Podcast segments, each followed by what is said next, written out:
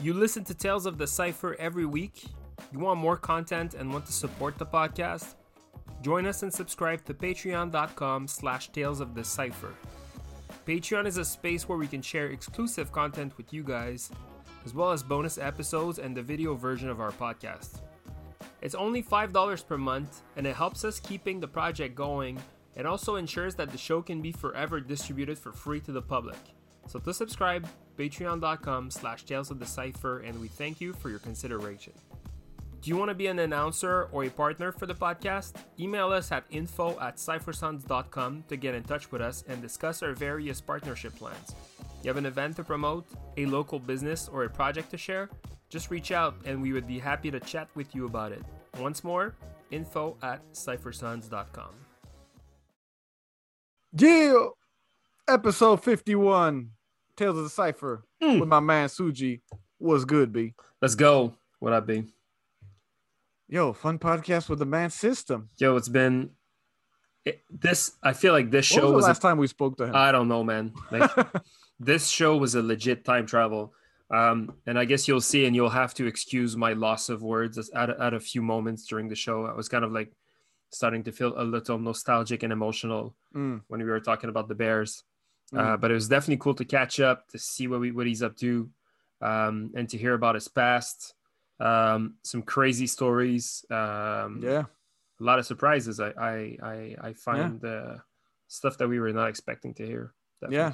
But overall, as you know, if you know system, a fun guy, fun conversation to have, party animal. I think that if you if you didn't get to know system, if you're listening to this and you never got to chill or to hang Yeah. or to talk to the man, um, I'll I'll just say you missed out because he's Yeah, he's probably one of the best people in the scene to be around. I find such a gem. Yeah, Yeah, he was a r- real gem, good energy. Uh, he's a people like he's a people person. He's a he loves to bring people together. He's dope b boy, dope style. Uh, yeah, man. Voila. So that's uh yeah. So that's uh that's it, man. good guy overall. So you can Let's check him out in a few minutes. Uh, but right before, just letting you guys know, as usual, we're on Facebook and Instagram at Cypher Sons, and you can always check us out on Podbean and Apple Podcasts and Spotify. Every Monday morning, free episodes. Yeah. Listen for free to Tales of the Cypher. Share that shit, like that shit, do all that shit. Always free Yeah. for the scene. You know what it Let's is. go. It doesn't cost a penny. Yo, uh, shout out to uh, our uh, our boy Karim. Hit us up today on our Instagram. Share a suggestion. I'll talk to you, uh, Emil, about this once we're done Okay. recording. Okay. Okay. Yeah, yeah, yeah. Uh, but uh, yeah, shout out to the people uh, reaching out, listening to the show, sharing that conversation, and uh, making Tales of the Cypher a success. But uh, until then, enjoy the show.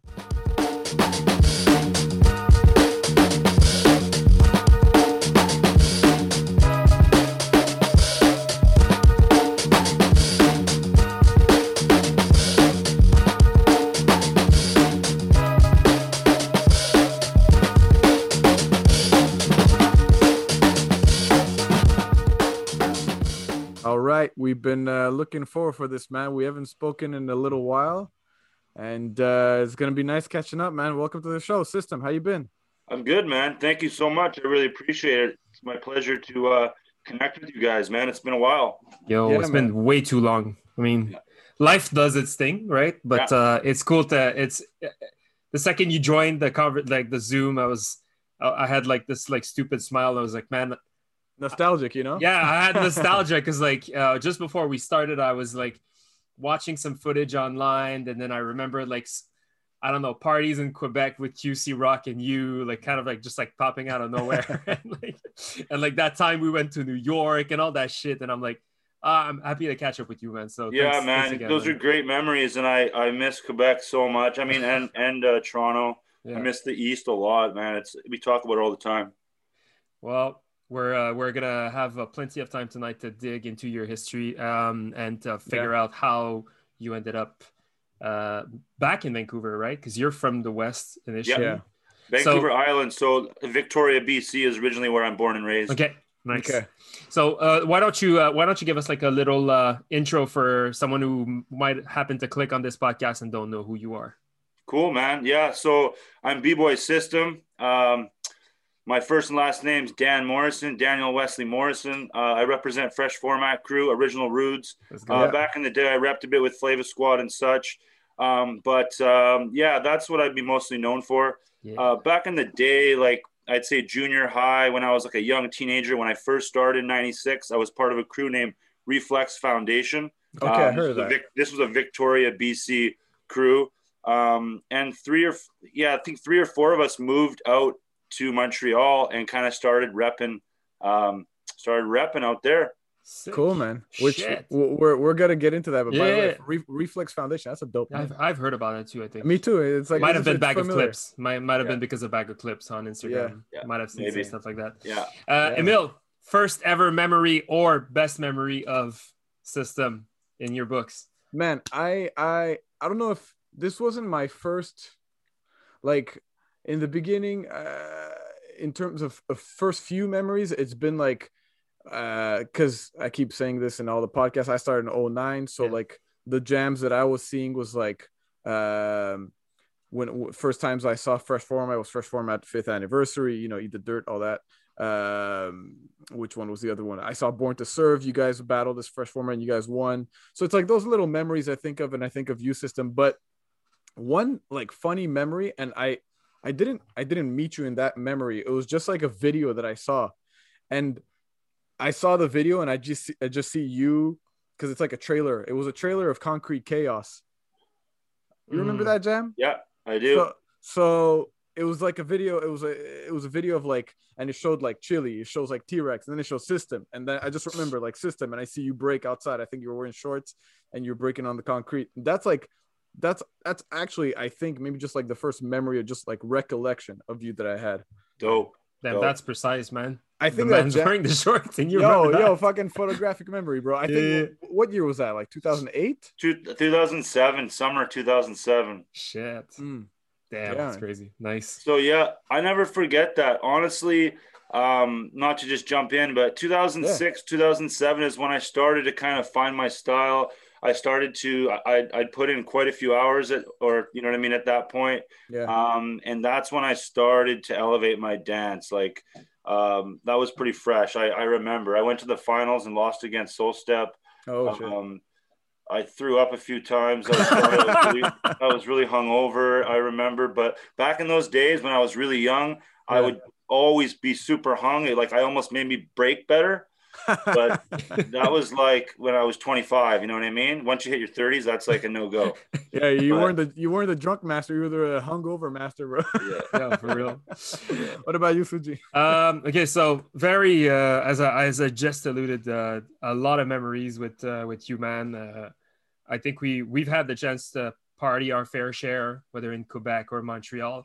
Um, uh, there's one legendary moment for me, like something we often refer to like when we speak about like memories of of like partying with the with the crew is one time in Quebec uh, we're with uh, Tijo rest in peace uh, Khalil uh, we're, we're with Nate uh, Kinks is with us and there's like a bunch of like anyway there's our little kind of like party crew over there and uh, we're outside the parking lot and Kels is just like talking shit like talking like mad shit and uh, we're we're outside and you're you're hiding like a little bottle of uh, Captain Morgan, and we're kind of like passing this around, and we're, we're actually with Hop from our crew, and Hop is like throwing up sick like by the sidewalk, and the police comes comes to us, and you're kind of just like smoking the big cigar and hiding the bottle, and the police um, the police comes up to us, and she's like, "Is your friend okay?"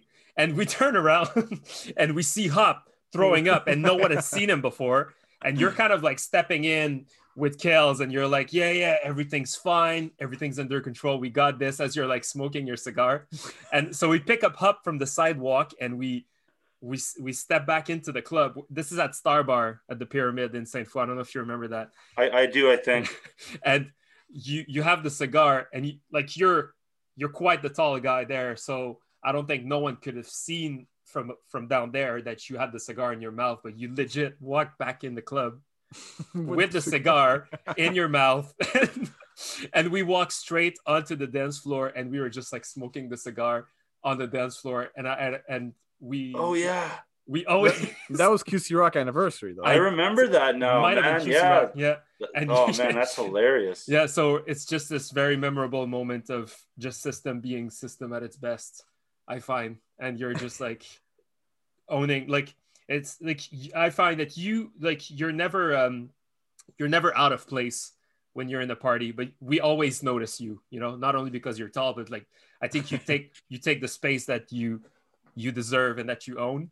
And uh, this one this was one of probably one of the one of my most memorable memory of you and i'm like oh my god this like only this guy could walk straight onto the dance floor with a cigar in the club. That's and, hilarious man. You know just to touch on that type of vibe i um i with breaking the more and more i so many weekends so many jams so many days in a row of partying or celebrate i, I always looked at these events as times for celebration. I don't know mm-hmm. what it is. I mean, obviously we'd get a bit stressed before the battle. We might win the battle. We won our fair share of battles. So it was always a celebration. But even just getting together, like the party is part of hip hop, right? Mm-hmm. It's part yeah. of going, obviously. So I always kind of, maybe to a fault at sometimes, but it, it, it it's always a celebration. It's always bringing the homies together. You know what I mean? Like that was my, kind of vibe. Maybe I got judged for it a bit here and there, but uh, it, it is what it is. You know what I mean? Yeah, no, no, you were you're a proper ambassador for it. I think an- another like little memory I have sort of relating to that, but it was still at a jam. It wasn't during a party, but like House of Paint was it 2012 or yeah. 11, and yeah.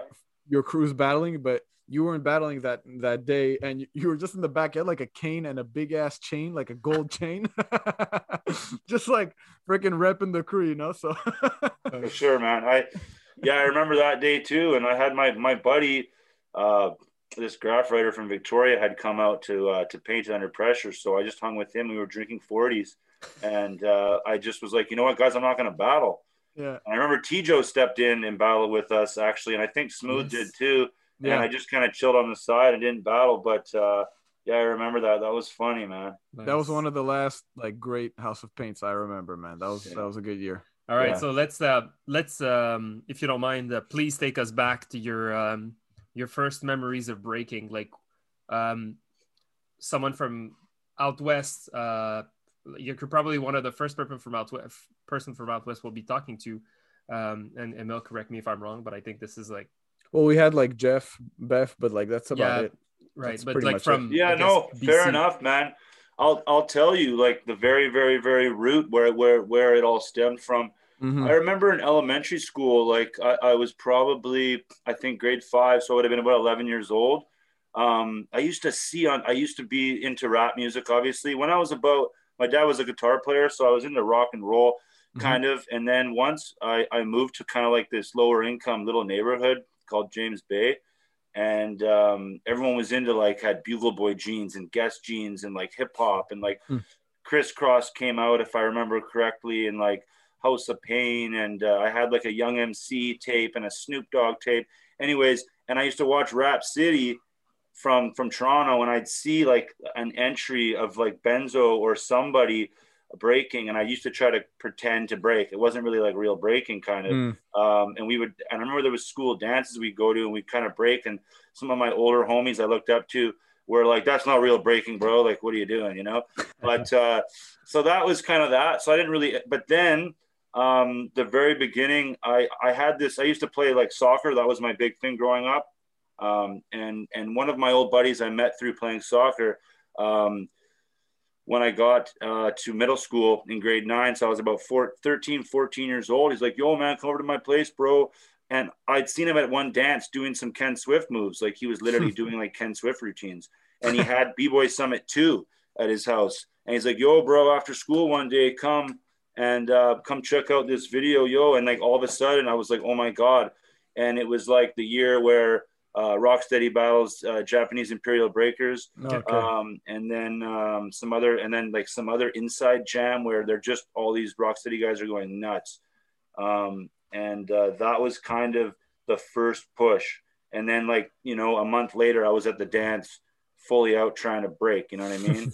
um, and at that time, I was really short. Like I was probably like five five foot. I was like, I was like like kind of like went through went through my growing spurt literally like when I was like 16. So I was like kind of smaller up until grade 10, 11 actually. Okay. And um, I didn't take it that serious. I was quite, um, I was kind of ill because I was smaller and stuff. And um, I was the first guy out of everyone I knew to be able to learn to do windmills, um, like nutcrackers and whatnot. And um, yeah, then I kind of, yeah, that's kind of my first, that's kind of my first memory. kind of just figuring it out on your own yeah, no, watching watching he's like in that tape. If you've watched it, like it's really legendary when they all got yeah. the jerseys on in the linoleum in the park there, and it was like Easy Rock, Flowmaster, Ken yeah. Swift, uh, Crazy Legs, uh, Burn One, like Burn yeah. Burnism or Burnsum. I used to mm-hmm. call him. Um, that was like my first. That was my first influence. You know what I mean? That was my first real footage of being like, oh shit, how, how was like you had your growth spurt like literally two years later? How yeah. did that affect your breaking? Because you're like, oh shit, yeah, I'm tall it, now. Big time, man. So like I was, me and I had a homie named Ryan who was actually like me and him were both into breaking. He was sick. He had better footwork than me. He was like a spitting image of Ken Swift. Like took everything that he had and was like, it was pretty dope. But then when when when we went through that, when I went through that growth spurt a couple few years later, I kind of like kind of got out of breaking um, and uh, not out of it. I would do it the odd time here and there. And there was hip hop jams where I would kind of go, but I wasn't like training. You know what I mean? It was like you'd go and do your little one two, this and that.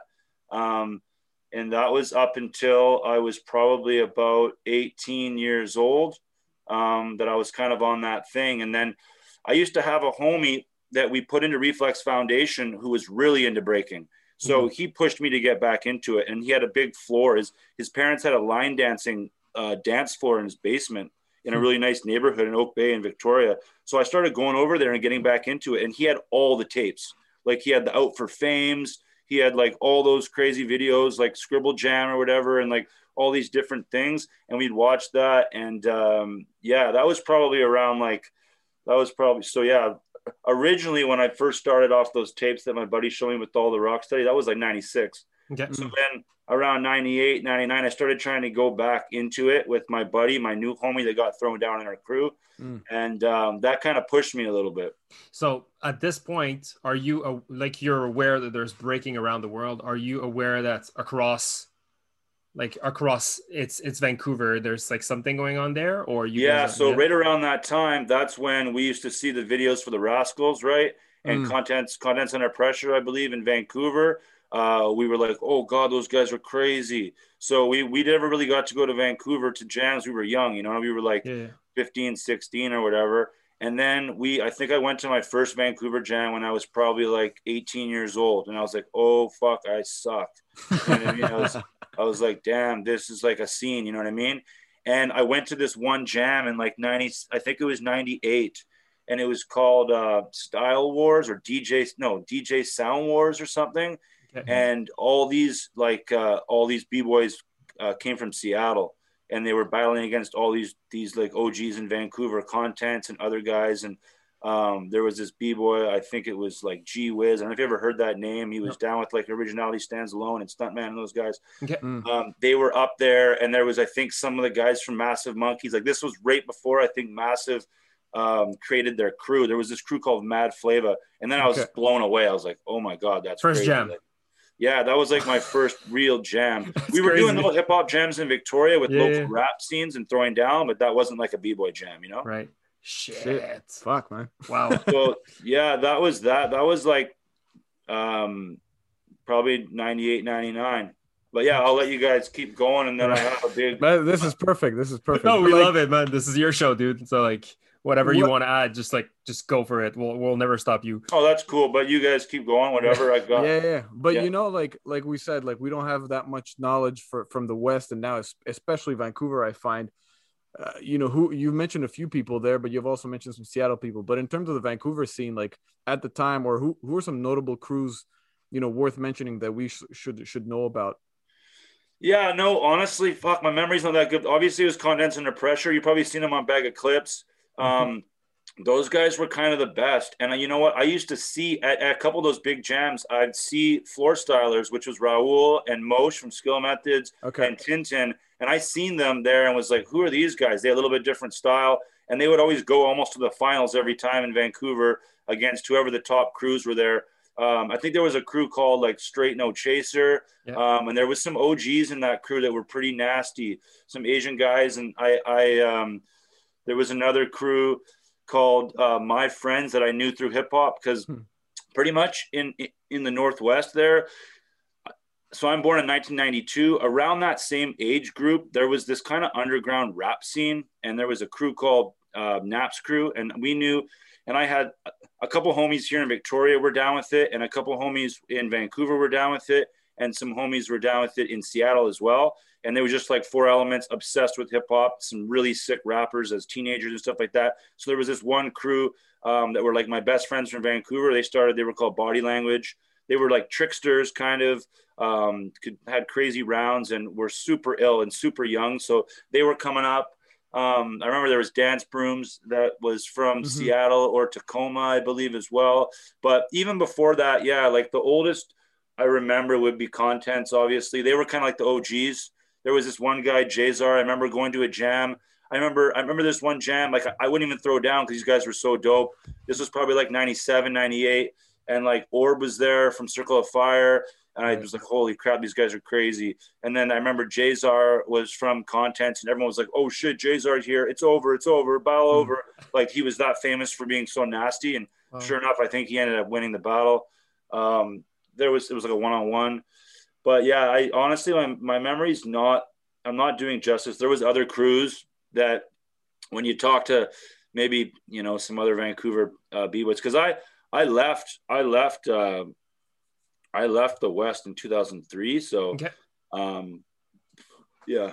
So let's uh let's let's dive into your affiliations and your crews. Like we know you for your fresh format days. Um, how did you end up with original Rudes, or what was the what was the timeline for uh for joining crews? I think fresh format is like around like the I think it's like 2004 uh, the creation. So, so actually, there's there's one thing I missed that I'll, that's I think is yeah. important if I'm going to talk about anything. Yeah. Um, to so so what happened was I I moved to Vancouver in in uh, let me think here. Now my memory is just tripping me out here. Give me one second. um, I moved to Vancouver in the year 2001, right?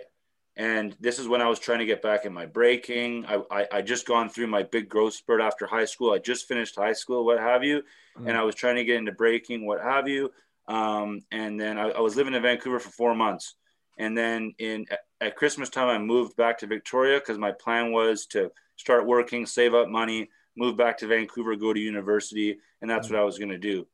In in in January of 2002, I got hit. Me and my me and my wife now, my girlfriend at the time, we were walking across the street, um, coming home from the from being out, and we got hit by a truck. And oh. I actually had like an internal brain hemorrhage on my brain, right? So uh, I don't oh, know if wow. you guys have ever heard no. this story before. No. So um, all the blood um, started pooling on my left my left lobe, like all here. Like I have a big scar on my head, right? Jeez. Wow. No, I, so, I, I yeah. so that. that happened, and I went to the hospital. They cut my brain, my my skull open. They drained all the blood. I was in the hospital for like a week. They, I was wow. lucky to live. Like it was a complete crapshoot. That night that I got hit, the surgeon happened to be in the actual hospital. So if he wasn't there, I wouldn't have survived. You know what I mean? Wow. Wow.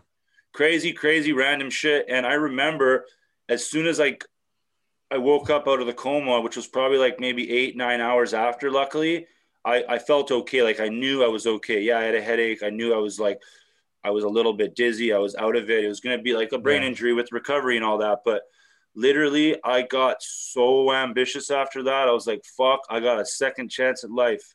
Mm. One of the first things I thought about was like, yo, man, I want to be the best b-boy I possibly can be. That's wow. that's a true story. That's a true story, man. Like I kind of sucked before that happened, to be honest. yeah. Wow. Wow, Shit. dude, I had no idea, man. Wow. Yeah, man. Well, this is um, and I never wanted yeah. to use that as like an excuse no. or like yeah. ever whatever. So right after that happened, I was like, "Fuck it," you know what? I want to. My buddy um, planned to go to art school in Montreal, so he was like, "Yo, I'm going to Montreal. They got one of the sickest art schools. It's crazy. I started into a lawsuit with with with uh, with the insurance company about getting um, uh, compensated because the guy hit me and he wasn't he wasn't looking and he fucked up the driver or whatever. Yeah. So I was like, you know what, man, I'm gonna put myself enroll myself into university. I'm gonna go to business school. I'm gonna do all the math classes and train my brain. I mean, I was lucky that it happened to me when I was 19, right? So when mm. the younger this shit happens to you, the better your, your brain molds back together and all that stuff. So I just started going ham, man. I was like, I'm gonna live my life to the I'm gonna be the best I could possibly be. Wow. So that's what sparked me moving to to uh to Montreal in 2003. Okay. Shit. So wow. Okay. So let me uh after after the brain injury, how how quick were you able to start dancing again?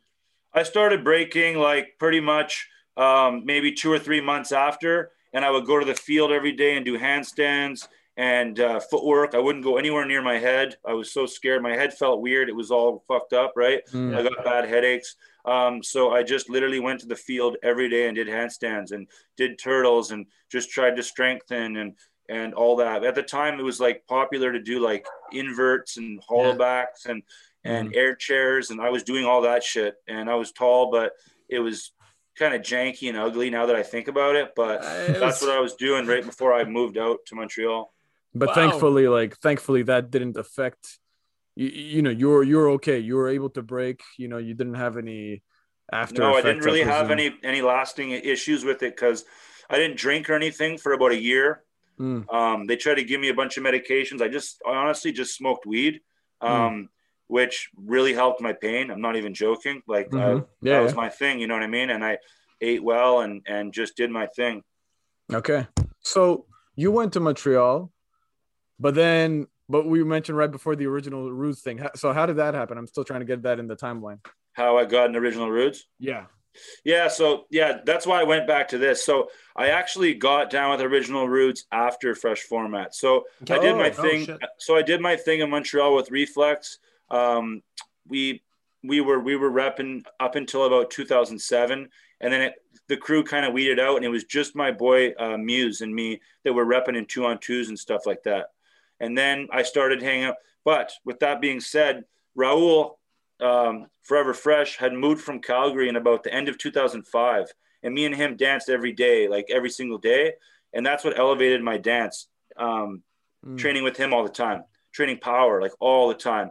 And before that, actually 2004 2005 i actually got put down in tactical crew uh, me and me and Skywalker and Jonas were pretty yes. tight, and even Speedy and uh, a few and and even Trackmaster was have a kind of like a hiatus. But so I, I kind of learned my power from those guys a bit, hmm. and um, I'd always see Flow Rock and that, but like I was still not quite there.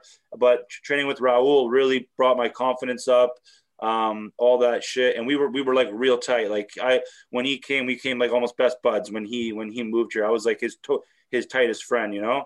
So when when 2007 came along, that's when Zig was like used to talk to me and Muse like, "Yo, man, I'm thinking about this fresh format crew, da da da da, um, like starting a new chapter." And originally, it had like Tiger was part of it. I think mm. Kamikaze um, and Lost Child and a few other people that I can't quite remember.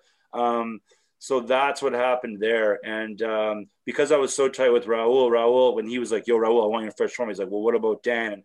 And at, at that point they were i wasn't quite on the level like at, at that point then the foundation just started and it was just zig kamikaze lost child and raul mm-hmm. and that was a fucking sick those guys were so nasty at the time already you know what i mean? Yeah. Yeah. Um, yeah. and that was and then they i was kind of just like training with them and then zig would just be like yo you just got to kick it man. Kick it all the time. And i just danced with them every day. Like i just i went to university and and, and danced every day, you know? So, um, around, I, I, guess on my birthday in November, I got thrown down in fresh form and I battled the whole, I battled all those guys and, and I got in. Nice. nice. Shit, so yeah. then, so then in, in, uh, after that, me and Raul just kept getting tighter and tighter and tighter. And then he was like, "Yo, man, you're just like all my homies from Calgary, uh, original Rudes. Like, yo, man, like uh, I want you, I want you in, bro." And so we had this big battle in in uh, Toronto, uh, called B-Boy Unit uh, in, in 2008. And mm-hmm. all the roots came out. It was right after Jay Lepke passed away. Um, mm. uh, a B-Boy React. Mm-hmm. Uh, I believe he passed away in 2007. So as kind of like an homage, they all came out and um, they were all like family right away. And then next thing you know, Raul's like, "Yo, I want to battle this guy in." You know what I mean? And then we got down and we did a huge battle. I did like 30 rounds or something at the event, like after the battle. And uh, that's that's what I got. It was actually myself and Julia um, yeah. mm-hmm. that uh, got thrown down that night. Yo. Shit. Okay. Shit. Um, so you like before like before we record with get with our guests, we typically try to you know like we we type a some sort of a rundown and we you know like from what we know about the person we're kind of like we're plugging in things and trying to find like a right way to organize this conversation but i just remember now uh oli from distortion tricky flow was actually the one who put us onto the the the info that you were initially uh with tactical when you yeah. first because we had no fucking idea. And Emil, yeah. I don't know if you remember, but when yeah, he yeah. said that during the conversation, because he was also almost a tactical member back then. Mm-hmm. He was affiliated. Yeah, he was affiliated. Right. So um, you you get to Montreal, um, early 2000s. Who do you hear about first, and uh, who do you build your first connections with?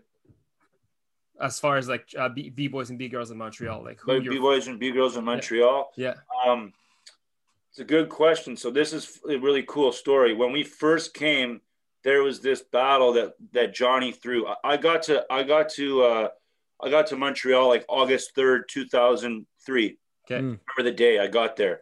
September, October, they threw a jam, a battle called Call Out. I can't remember the name of it. It was like it was Johnny's big jam. It was a crew yeah. jam. It was a big one, and Reflex Foundation entered, and we and it was myself, my boy Motor, my boy Muse, and my boy uh, Bullet uh, BJ.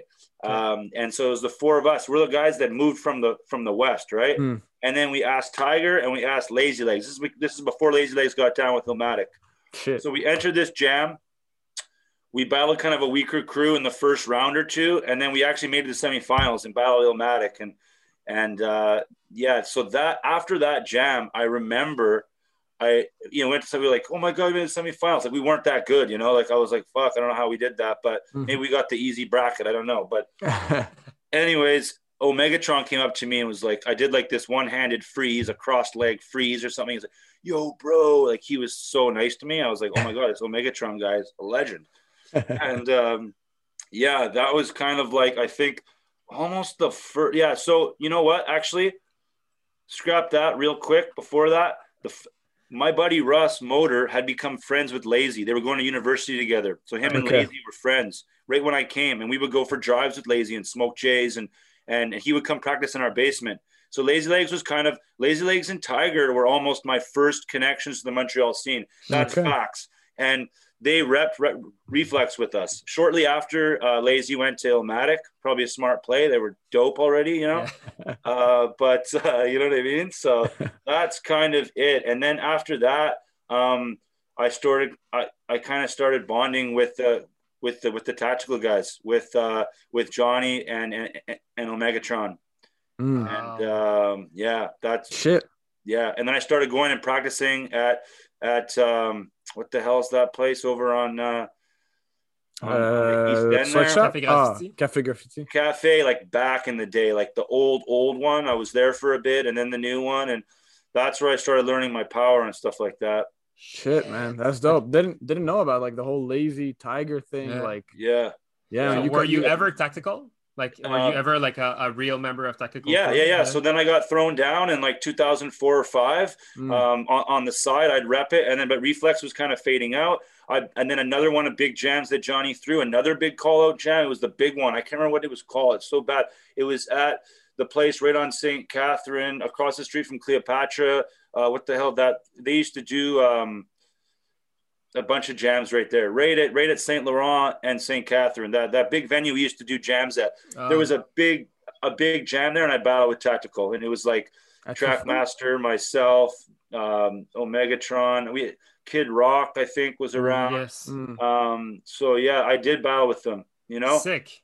And then I used to I used to get the kind of the cold shoulder from like Zig and Flow Rock, like those guys were bad motherfuckers. Like I would see them at jams, like, oh my god, those guys are nasty. Like I, yo, when I first moved, I watched Flow Rock battle Illmatic up at mm. the uh, up at this store, this hip hop store. There's probably some old footage you guys might have heard of it. And literally, DKC and Zig and Doctor just came out and just went nuts. And I was like, these guys are badasses. So uh, I was kind of on the wrong side because it was like Flow Rock and Tactical were kind of like, you know what I mean? Yeah. yeah, yeah. Um, but so they're like, they kind of thought I was with the wrong side. You know what I mean? Because uh, Flow Rock kind of had that classical style and all that, whatever. You know what I mean? You know the drama, probably yeah, the history, right? Yeah. Yeah, yeah. So wow. spe- speaking of style, like we wanted to go a bit over, and this is a ton of information, by the way, but uh, we want to go over more about like your style, your approach, uh, your inspirations. Obviously, you know you being in fresh format and original Rudes, but and for reflex as well. But you know, how, can you explain to us, a bit your your style, your your approach, your inspirations, b boys who who you looked up to? Yeah, for sure, man. So like I said before, like my first my first influence was like the Rocksteady guys, all those guys that I mentioned. Mm. Um, you know what I mean? And uh, so then in about 2001, 2002, right before I moved to Montreal, what have you, I obviously watched the Red Bull Lords of the Floor. Yeah. Mm. In in in 2000, in in you know right after that happened, and I I was living in Victoria, and I remember hearing about this jam in Seattle, and I was like, "Fuck!" It says Ken Swift will be there. Like to me, Ken Swift was a god. You know what I mean? I was like, "Yeah, oh my god." I never heard of Boogie Brats, or I don't even. Maybe I, I seen a couple of videos of Style Elements, maybe, and a couple other people, and maybe Massive Monkeys a bit. But um, and then because I was tall for the time, I I saw KML, and I was like, oh my god, that guy's like the, most stylish b boy I've ever seen, and he was so tall. Like he's actually not that tall. He's probably like six feet maybe, but to me, like I was like, oh my god, that guy is so nasty because I, you know what I mean, it inspired me because I was so so long, you know. Um, so watching him and Migas really inspired me right off the bat. Um, obviously with that other stuff and, and some of my other buddies that I was doing like some tricky stuff. Like. I said, my my homie's body language. Um, but and then and then when I moved out to Montreal, what I noticed is my foundation wasn't right. My form wasn't right. I mm. something was off. I was just kind of long and lanky and kind of slow and kind of weak. You know what I mean? Like I hadn't, you know what I mean? I didn't have any man strength. I was just kind of coming up, and uh, I feel like I had to really train hard to get my form looking good and having strength in my movement. You know what I mean? Mm. That probably took me till about 2006 till I started to get that. You know mm. what I hmm. mean? Okay. Uh, but yeah. so those guys, then I, you know, I got that Boogie Brats tape and I was like, holy fuck, man. Yeah. yeah just to prove a point, that inspired yeah. me, man. Like I won't lie, you know, like um, that inspired me pretty big. And then obviously, even watching Massive Monkeys, they they inspired me too, just because they were such good showmen and they kind of had all the elements of the dance um, figured out. And um, you know, some you know all the all the Florida when I when I discovered Florida, you know, even Ground Zero was killing it back then. Um, and skill methods, obviously. I didn't know as much about Flipside, but once I dove into that, that obviously those are some of the best to do it. So they inspired me yeah. big time. Mm. Right, right. And but when you came to Montreal, like how was that of a of a shock to your breaking? Big you know? big wake up call. I was like, my form and my foundation is whack. Like my crew is reflex foundation, but my I wasn't that good, and it wasn't like I don't know. I mean, I was doing my best. It was all good, and it was fun, and I, I, I, I was like, you know what, I my dream when I was like 17, when I started breaking, is one day go to Rocksteady anniversary and like get put down in Rocksteady. Like that was my dream. I never thought it was actually possible. Then I was like, fuck, man. 2005 comes along. I go with Tiger to to uh, to New York, mm. and um, meet KML and Casper and Alien Ness and all those guys, and hung out with them for a night and saw them at the jams and was just like, holy fuck, I suck. You know what I mean? Like type of vibe. And I just worked my ass off, you know, like that. Um, I was inspired, you know, I wouldn't take no for an answer with, with, with anything, you know, with, with I don't know. I just loved it. Right. Is there, um, um, is there any like kind of like legendary, like beefs or kind of like uh, animosities you've had with anyone like over the years, or I guess like in those days or, did you have like a rival or any any ah. sort of like hot uh hot rivalry with someone Oh, that's a good question, man. I remember when we first got here, because we were like we were like anglophones, you know what I mean? And I knew about Illmatic being anglophones. Mm. We sort of oh yeah, I did have a beef once. Okay. One time, I, I don't know what I did. I was talking shit at this party at McGill or something, this big party. And I think Shook and City were there. I don't know. They were already nasty. Like yeah, Shook was really on another level actually. Like yeah, they were they were all dope, but he was pretty crazy at that time. And um, I said something, and I remember Jeff called me out at the mm. call out. Mm. And I don't understand it because when they called people out, it was for the next month. You'd call them out, and then you'd be like, okay, like kind of like wrestling, like, yo, oh, okay. In it would be like January. They'd be like, okay, next call out February, let's battle. And I was like, what the fuck, man? I grabbed the mic. I was like, what do you mean? I'll smoke you right now. You know what I mean? I did like one or two rounds and then oh, died you know, like died, like, and then I couldn't even go after three or four rounds. Like I got smoked. Um, but I did burn him on that one or two rounds. Nice. But then after four or five, I was like, it was yeah, kind of embarrassing. It was kind of embarrassing. Like I kind of got, I got taught a bit of a lesson there. That was like 2005, man. You had I that had like a moment outfit on and shit. I remember it was like a Dickies outfit with like gazelles, yeah, and I got kind of smoked, man. Yeah. So that was not a big beef, um, but I was all in on it. And then, you know, I looked up to those guys a bit too, man. Like they were dope. I was like, holy fuck, man. You know what I mean? Honorable mention to Shook, definitely. Um, and uh, you you also brought up just Casper right now. And I uh, I think uh, I think Casper is also from the, the the West Coast, right? So yeah, I don't know if I don't know his timeline, and I will probably never get to talk to him. But like, is there uh, were you aware of Casper in his BC days? No, I was never. I was never aware of him. He when he was young, I think he moved to LA. I don't know how old pretty, he was. Pretty young, right? Probably, yeah, he yeah. moved to LA. I think he was doing some popping and some other stuff, and he was kind of just this young, smaller kid. Um, I heard about him probably like right before. I I, heard, I barely heard about him right before I got to New York. And when I got to New York, I think he must have been like 15 years old. He was with KML. Like KML took him under his wing. Okay. I guess his family was out west, but they let him fly out with KML and came out, took him mm. under his wing, and he was already crazy. Like he was crazy in the battle. I was nice. like, holy shit. So no, I, I, don't really know his history that well. I know yeah. that he came up kind of more in LA, I guess, but you'd have to ask him. Right. Yo, yo, we we always ask this, like, you know, was the Montreal style to you? Was the was the Toronto style? And and I know, you know, you being from the West, like what's what's your take of the Vancouver style or the BC style? Because I have I don't know how to define it or I have no clue where to start. Yeah, that's actually a pretty good question. Like like I say, I'll always go back to contents under pressure. Um, these guys had ill foundation, they had tricks, and they had power. You know, the West Coast is kind of known for a little bit of a different style. There was some serious OG power heads that kind of changed the game from say how it traditionally was done out east, like in New York and stuff. Mm. And and then that also got flipped in in Florida with the power styles there. But uh, in in in Vancouver, I I mean I don't know how to explain it. It it is kind of an amalgamation of the West Coast. You know what I mean? You know how Ma- Massive has good foundation, but they also had tricks and they also yeah. had power. I would say it was kind of similar to that. Um, that was kind of the style. I mean, everything's kind of changed. As you know, there was the big change, kind of shift in breaking at a certain point when foundation really came home and mm. and form and all that type of stuff. And um, that's like that's why I always like will bring up something like Boogie Brats because I feel like they really um, combined all the elements of the uh, all the elements of the dance kind of mm-hmm. together the best. I can't say the best because that's not fair to everyone else. Um, obviously, there's skill methods as well, right? So, yeah. um, but you know what I mean. So, um, but in Vancouver, it, it was a bit tricky. You know, they, they did tricks and they had some power and and and some blow ups.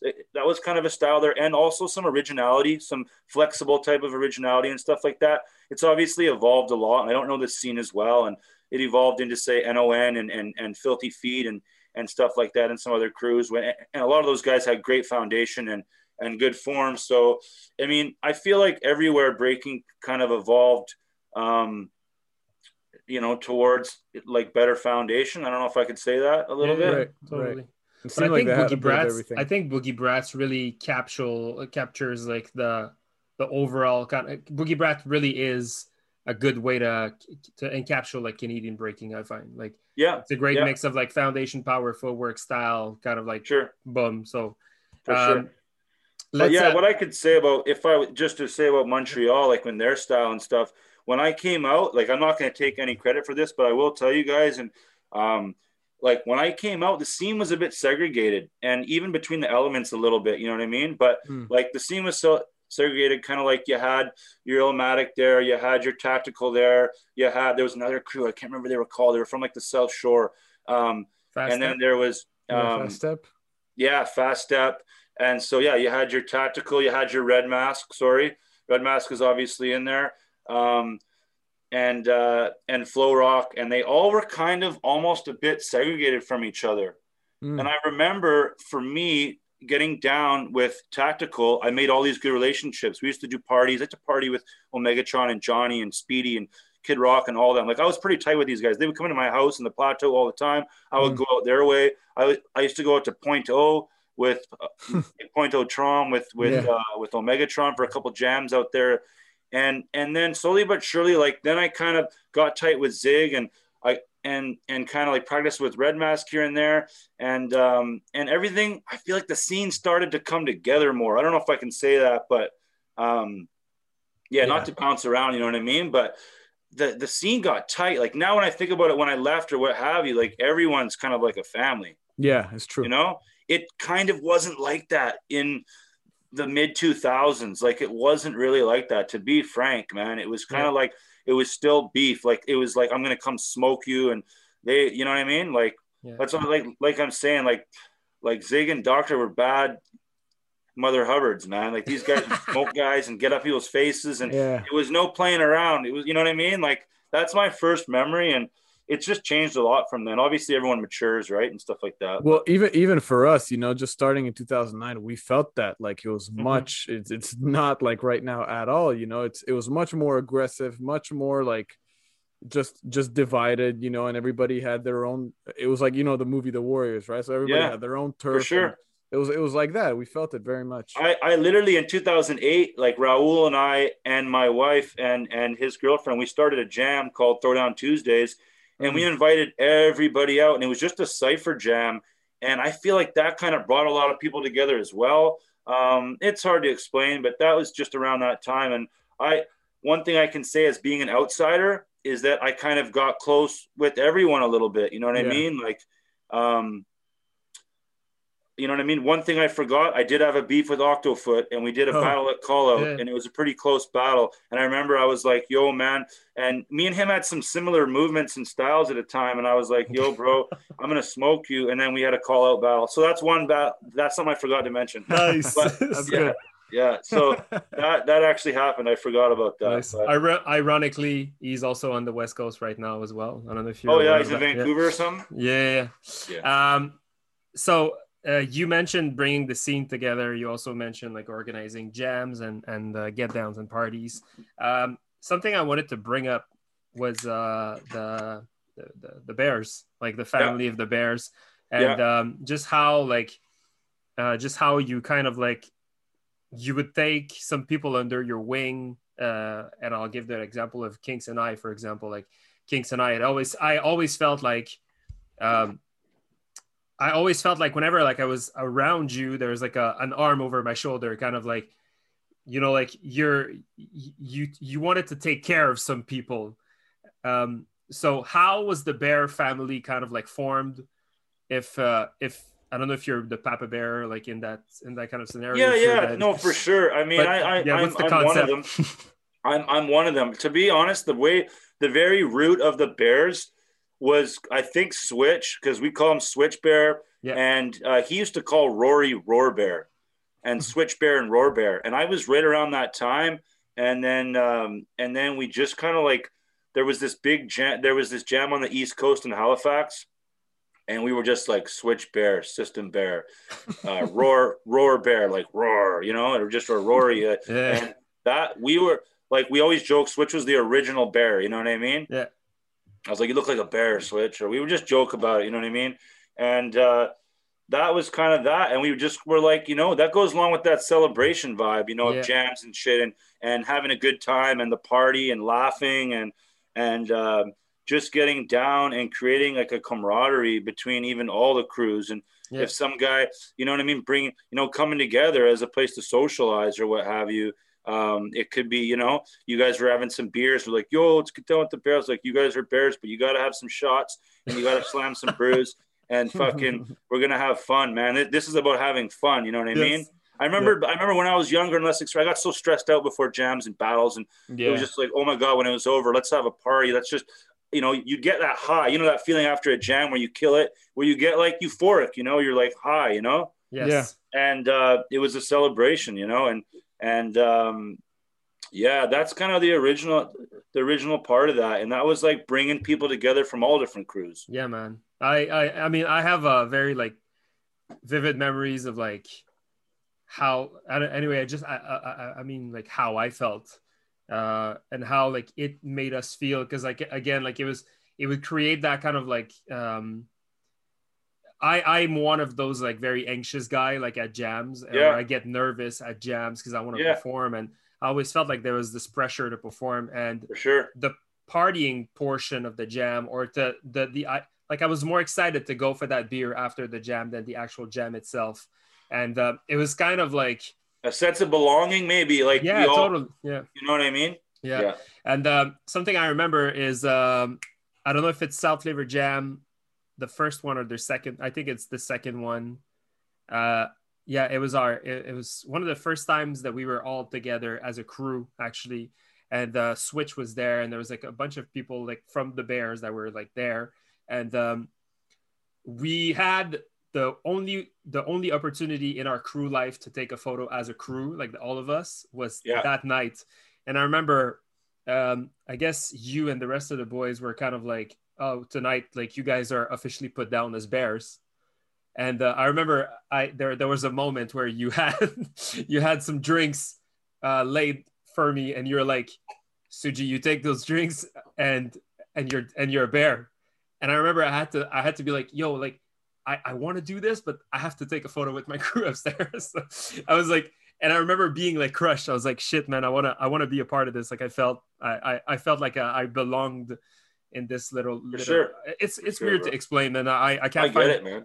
Yeah, but it was, it was cool, man. I mean, um, I think the way you're talking about the scene and the way you're talking about the culture, I think it really encapsulates what I, what I love the most about the scene and not like, I find that uh, that beef shit is kind of like it's you it's useless like it it's it drives a conversation but i don't feel that it brings anything positive right like look at what we're what's going on right now in the world like all of us like the, i think the only thing that we want is a fucking jam in a party like legit no one's like no one's no one's like oh i can't wait to go to the jam to smoke this guy or you know like it's not about that. that. that's the additional stuff, you know. Once the jams yeah, start yeah. rolling on, you know. But, but you see what I'm saying? It's like hundred percent. We're just trying man. to be together, you know. Like yeah, just, it's anyway. it's uh, well, that's kind of the definition of hip hop, right? Yeah. yeah, yeah.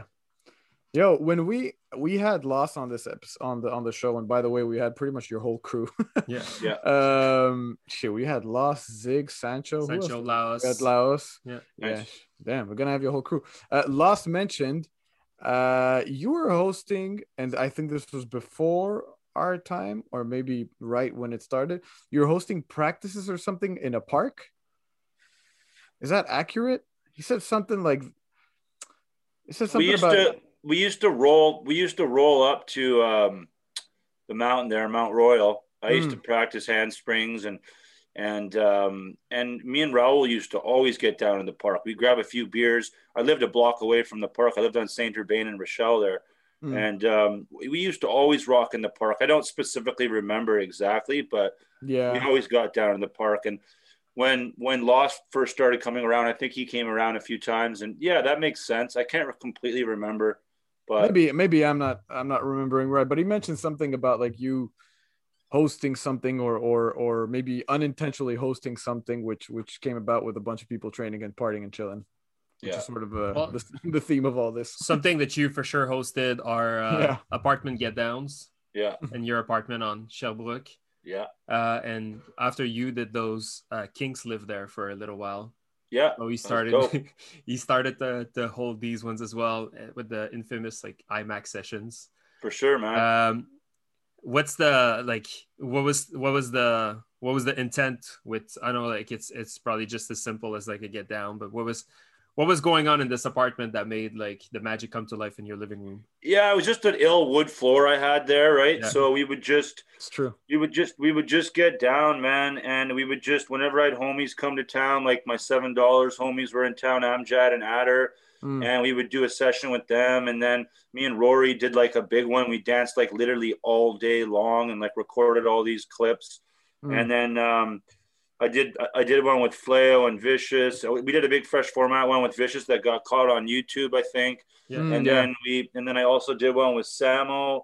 Um, did one with Samo and Fleo and uh, and Vicious as well. And it was just that time when it was like life was about breaking, you know. So uh, it was that break life thing, and it was it was just yeah all the time getting down in my house. Why not? You know what I mean? And we had that. We're like, whoa, fuck, there's a camera right there. We can clear everything out. And we just got down, man, as much as possible, you know? Yeah. And, it, and it created history. What's the, when was the, when would you say it was like your prime? Like, I, I kind of is a cheesy question, but I feel like no. you're, I feel like it's an important one for someone that's been active for so long. But when would you say was your prime in breaking? You know, it's it that, that's a good question, man. Um, I felt like I was pretty swift like maybe around 2008 2009 i had a couple of really big jams where i was kind of at the top of my game. Right. Um, and then i wasn't training as hard. I started to gain a little bit of weight. I was stressed out about school. Um, and then i had a bit of a comeback in 2011 and i had a couple big jams where i killed it. We won a couple big big jams um, and you know kept it going. I, I don't know. You know what's funny is they say like breaking kind of ages like wine my form now I would say is better than it ever was, but that's kind of what happens as you get older. You know what I mean? But yeah. um, maybe it was around 2011, 2012. I don't know. Mm-hmm. Even when I look back at it, I'm like, oh, I could have been better than that. And um, that's a tough question, man. I mean, I'm, I'm, I'm trying to remember. I mean, when I first moved to Toronto in 2014, I was breaking with um, breaking with the zebras, albino zebras. Yes. I was in pretty damn good shape. That was maybe my one of my peaks. I can throw all power. I've had flares and everything back and windmills and halos and head spins and all that and swipes. And I was doing that all. I could interchange it all pretty easily. And I felt my strongest. Then I started having to work and I worked like 10 hour days and I never had a chance to really get back to that training level. So right. maybe around then or a little bit before, maybe I could mm-hmm. say. You still, you still train? As currently? So yeah, um, I haven't danced in a while since COVID. I was teaching some kids here in a garage, and I was breaking about once a week, twice a oh, week. Oh, cool. I still do my push-ups and my stuff, but yeah. since COVID, I've had to cancel it. Once the I have a big floor in my backyard, so once the weather's better, I'll, I will be breaking and stuff like that. But I also had a, a back injury in in um, 2018, right before I moved back here. Okay. Went to a jam in Toronto and I tweaked my back one night. My back hasn't been the same. It's been like two, three years that I kind of fucked up my back. Mm. Um, but it's it's not that bad, but it's it's something new to get used to, you know. But Shit. yeah, yeah. Um, so I guess it's uh it's uh it's it's our kind of like always uh, our our closing question. But uh, what kind of place does breaking take in your life right now? Like other than waiting for for life to start again like as a culture as a movement like yeah you know it it it definitely it definitely formed who i am as a person. And you know i dedicated i dedicated a big portion of my life to hip hop and break. And ever since like that 96 97 my buddy showed me that tape and whatever like i was always a bit of a hip hop head or into rap a bit or what have you. But that's when it really was like this is what i do with my life you know? Mm-hmm. i was obsessed with all the elements not really DJing so much. I had a buddy in my crew that was the DJ of our crew here in Victoria. But with that being said, like if formed who I am, I'll always be a b-boy. You know what I mean? Like with the way I even dress when I go to work or what have you, it's gonna have a b-boy flavor to it. You know what I mean? And and uh, that shaped, you know, my style, my lingo, everything that I do. It's it's. Uh, I'll always say that I, I dedicated a big portion of my life to hip hop and and, yeah. and and breaking and, and that'll never be taken away from me. You know what I mean? What's a what's a dope b boy for you? Like again, like with the cheesy questions, but I feel like I, I need to hear this from you. Like what's what makes a dope what makes a dope dancer? I don't know, Flea Rock. Yeah, that's for sure. That's for sure. Yeah, in a nutshell, that's that's for sure. Obviously, nice. there's Migas. Everyone might say that. Yeah. Um, you know, my if if if I had to tell you right now, you know, obviously there was those Rocksteady guys, you know what I mean, and Yeah. and specifically to me, I looked up to them, you know what I mean, and then you know, skill methods, uh, and uh, Flipside Kings. Yeah, man. Boogie But I think Flea Rock. Uh, I I agree. Like Flea Yeah, Rock is perfect definition. is Yeah, like- yeah. b boy. Like the whole the the whole package. You know. yeah like not to be too crazy i just i don't know like i- if i say like Kamel or or ken swift or uh, Amiga, it's a little bit cliche i know i know uh, like i think flea's one of the best so Yeah. Yeah. that's but i just you know what i mean i i see him these days still and he's going crazy like Yeah, yeah, i yeah. seen him over at like the what was it the the, the big battle in Russia, and he like smoked all these guys. That was like a couple Yeah. few years ago. I was like, Yeah. oh my god, that was crazy Yeah, like, destroyed. I think he like destroyed Focus and someone else, and I was just like, Yeah. Whoa. Yeah, Yeah, yeah, yeah. but but even right now, he's like uh, he's he's doing this thing on YouTube where he's training literally once every day. yeah, he's filming Nice. it, so it's pretty. it's an, it's inspiring, man. You know, yeah, yeah, yeah. definitely. No, for sure, for sure. Uh, Dan, before we let you go, we gotta have you run through the, fire, the rapid fire questions. It's a Yeah. series of short questions. You could either respond quick or develop if you feel so. Emil's gonna run you through the questions. All right. no worries, all Let's good, go. Bros. go. All right, yo, first question: favorite MC or hip hop group? Tupac, Let's go. That was quick. Current artist uh, that you like listening to as of now, or somebody you just been listening to lately? Maybe new artist you discovered. Young Thug, Young Thug. Nice. All right. Uh, what's a matchup you'd like to see, or someone you would like to battle, or would have loved to battle in the past? a match. That's a tough one. That's actually kind of a tough one. I I don't even know, man. If um, if not, it could be like some somebody you would have liked to battle in the past, or still. I mean, anyone that I look up to, you know who, you know who I had a legendary beat, not beats, but I didn't mention this before, but you know who I battled him many times Mm. was Soul Step. I battled him about five to ten Yo. times in my life, so that was always fun because I always thought we were a similar tier, and it was just we would. It started out kind of like with animosity and beefs, and then it just became kind of family because they are legs and fresh format and, yeah. and flow rock. So Mm. and that's not the best answer for that, but I mean, yeah, I don't know. That that's a tough question, man. That's I a good answer. Uh, I've kind of told you who I who the b boys I like the most Yeah. and who I looked up to, but uh, yeah, Yeah, Nice. no, I, I like that soul step answer. Um, I'm not sure if you can answer this question, but like, who, what's your what's because the question is what basically who's the current underdog of the scene? But you know, since you're not in the scene, I believe. From what you hear yeah, you mean like around this neck of the woods or from out there in Montreal? here in Uh, Montreal, yeah, that like typically underdog, that's yeah. underdog coming up. Yeah. I don't really know, man. You know who why. got you know who seemed to got way better over the years and is Hmm. pretty damn nasty is is Mexikush. Yes. Mm. I mean, because I, I seen him from the beginning, you know what I mean? And I Mhm. just feel like he kind of, you just see how much he loves it. But Yeah. uh, I don't know if that's the best answer, but um, yeah, it's hard to say. I, I don't know all the people coming up. I just know that that guy came from the bottom, you know what I mean? And, Yeah. and, and, and came up. And um, I just see when he gets down, he, he just, he's got so much love for it, you know? yeah, I he thought- loves it. Yeah, if that makes any sense to you. It yeah, really yeah. does. yeah, Yeah. Uh, shit. What was your favorite jam ever of all time? My favorite jam of all time. Mm, Oh fuck! To watch or that I was actually at. that you were at? Um. Oh, that's a good question, man. Uh, it, it it it could have been maybe Rocksteady Rocksteady anniversary 2007. Um, I went to the semifinals in the concrete battle, and it was literally in the Bronx at I think JFK High School. That's dope. And I battled Nice. Frankie in the semifinals. We were both younger. I Um, and that, was a big step for me in, in my career, you know what I mean? Just to get that confidence. And I was just going crazy. Like I had this thing where I just have to go in the cypher every minute. Like Mm, that's how I would gain my experience and my confidence. Uh, that, yeah, I would say Rocksteady 2007, Sick. Rocksteady Nice. anniversary. And was there one you really enjoyed in Montreal? A lot of jams I enjoyed in Montreal, man. I mean, there was this one that we had a lot of a lot of fun where I made a video. It was um um what's that? What was the Can I Get a Soul Clap? I think that yeah. was in 2011. Yeah. We just put together a team with Vic and Fleo and and uh, Samo, Samo, and Zig, yeah. and that was a lot of fun. I just remember having so much fun. Maybe that was one of my favorites. I don't know. I remember that. Yeah, you guys battled Super Nets in the finals. Yeah, yeah. Yeah. Uh, favorite kicks for breaking.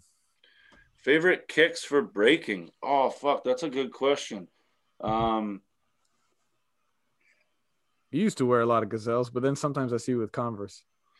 Yeah, I like Pro Keds. That might, those would have been Pro Keds. I, I I like the 69s, the Pro Ked 69s with the three stripes on the bottom. Mm. I used to when I was like in my prime, that's what I would rock all the time. They were kind of like slippers. Um, yeah, I don't know. Maybe I could say those, maybe, or yeah. or also uh, like Cortez. Cortez yeah. was my first breaking shoe growing up. Nice. Okay. Like the nylon black and white ones, you know. That's dope. Yeah, classic. Sick. Nice. Uh, what was there? Was there a scary b boy that you you were you know a, a b boy that was intimidating you, or sort of you were uh, afraid to battle in the in your first years? Um, oh, that's a good question. Well, like I said, when I first came, those flow rock guys, man, they mm. Were just battling like crazy, you know, and they were just like they had nothing to lose. Like mm. they would hmm. go in and break so hard. So I I didn't want to battle them. I know that I would have got smoked. Um, but that's a good question, man. I don't know. And I never was really too scared of anyone, but yeah. um also i think that i just my demeanor and i was a little bit bigger some people not intimidated by me at all i don't say that but.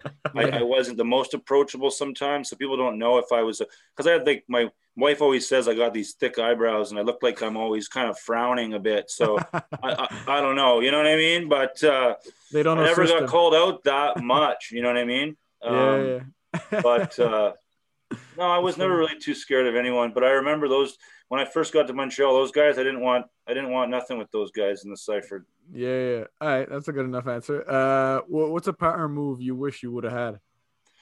Maybe '90s. Mm. I never really practiced them. Um, I never, I, I could never do that. I, I never put in the work um, to really do them because I like the idea of comboing in and out of a 90. But yeah, may, maybe 90s, I could say. Okay. Nice. Okay. This is uh more of a general question, not breaking really related. West Coast or East Coast? Um. Wait, sorry for breaking or for hip hop? Uh, life in general. Yeah. We might make it a bit too that's hard. A fucking, that's a hard question, man. Yeah, it's, it's, it's, it's too vague. yeah, I it's hard to say, man, because I came from the West, but then when I moved out there, my breaking's probably a little bit more east centric you know what i mean so right right um but then you know i mentioned Pac as my favorite rapper so mm. it's it, it's hard to say man i mean um i don't know i'm, I'm kind of split on that one to be honest it's all good it's all good which kind of like defeats the purpose of my next question the tupac okay. tupac or biggie because i'm guessing it's tupac yeah i mean I, I obviously i think biggie's one of the best uh, if you saw that recent documentary, you yeah, really got to good. see him kind of as a person mm. and like footage of actually him. His rapping was next level, obviously, his skill. And um, it's just, it's subjective, right? It's apples mm-hmm. and oranges. You can't really, I'm not going to be like, oh, Tupac's better. No, no, no. He's just my favorite. Yeah. Uh, I think that he was a deeper energy and soul, you yeah. know, but yeah. Yeah. Yeah, man. It's just for uh, fun. It's just yeah, exactly. Some people are like, oh shit, I don't know what to say. yeah. Um, Ken Swift or Maurizio? Pardon? Ken Swift or Maurizio? That's like the hardest question. um, I, I'll go with Ken Swift because that's who I saw first. Yeah. I mean, I like the aspect of Maurizio might have been a little bit more well rounded with the power, right? Hmm. Um, he Maurizio, I put them both in my top ten for sure. Hmm. Yeah. But yeah. Yeah. Nice. This might I, I, I just had to say Ken Swift because that's like the first. He's the epitome, and he was like the. I saw him first. You know. Yeah, for sure. Nice. Might be another one uh, that's pretty tough. Premier or RZA? Uh those are tough ones, man. like I I I used to listen to a lot of Gang Starr, you know. Mm. Um I might take I might take DJ Premier on that one, but they're there. It's apples and oranges once again. You know what I mean? yeah, it's just to start up a conversation. For sure, bro. I mean, it's it's a tough. that's subjective, man. There's a few other guys that you know you can throw in. Obviously, there's a bunch of guys you could throw yeah, in yeah. there, right? But for sure, for sure. All right, man. Last question. Uh, who's a guest you would, you would like for us to have, or you would recommend for us to have on the podcast? Um, Let's, either somebody from Montreal or yeah. even maybe from the West Coast. You know. So typically, much. our podcast is like more like for now it's more like montreal kind of like centric we bring things back to montreal so um but we we obviously want to branch out to the rest of our canadian scene with time but like who would you say perhaps in vancouver has a connection to montreal that we could have on the podcast um that has a connection yeah that's a good question man um I was thinking kind of Rory. He hasn't really, he didn't spend that much time in Montreal, but he'd been all across the country breaking. Mm. Um, and he knows a lot about the Vancouver history. Okay. Um, you know what I mean? It, it, but you know, he he came out to Montreal, stayed with me and stuff. We traveled to New York together. Um, but yeah, it's tough. That's a tough question, man. I mean, I'm I'm probably forgetting somebody. Um, I'm just thinking about like someone from Vancouver. Um, that's a tough question, man. Well, you know what? We'll take Rory, but I think he's in. He, isn't he in, in Asia? He's in Thailand. He's in Thailand, but um, one day that'd be sweet. Definitely. He he would he would he would have some good knowledge as well, right? He's nice. been around. I think he's even a year or two older than me. Okay. Oh, shit. Nice. Shit. Yo, Dan, system, thank you so much. Thank you so much yeah, for bro. taking the time. It was a pleasure to see you. Pleasure to catch up. Yeah, pleasure my pleasure, man. I, I don't know if I missed anything. I mean, I kind of tried to kind of, you know, go through it as much as I can. I might have missed a couple things, but uh, no, it's perfect. always a pleasure and it brings me back. It's nostalgic, like you say, man. Yeah, man. Yeah, man. All yeah, right. man. It was a pleasure, bro. Yes. Okay, well, bro. Thank you so much, man. Peace, bro. We'll talk to you later. See you, man. Yeah, brother. Yeah, man. Peace.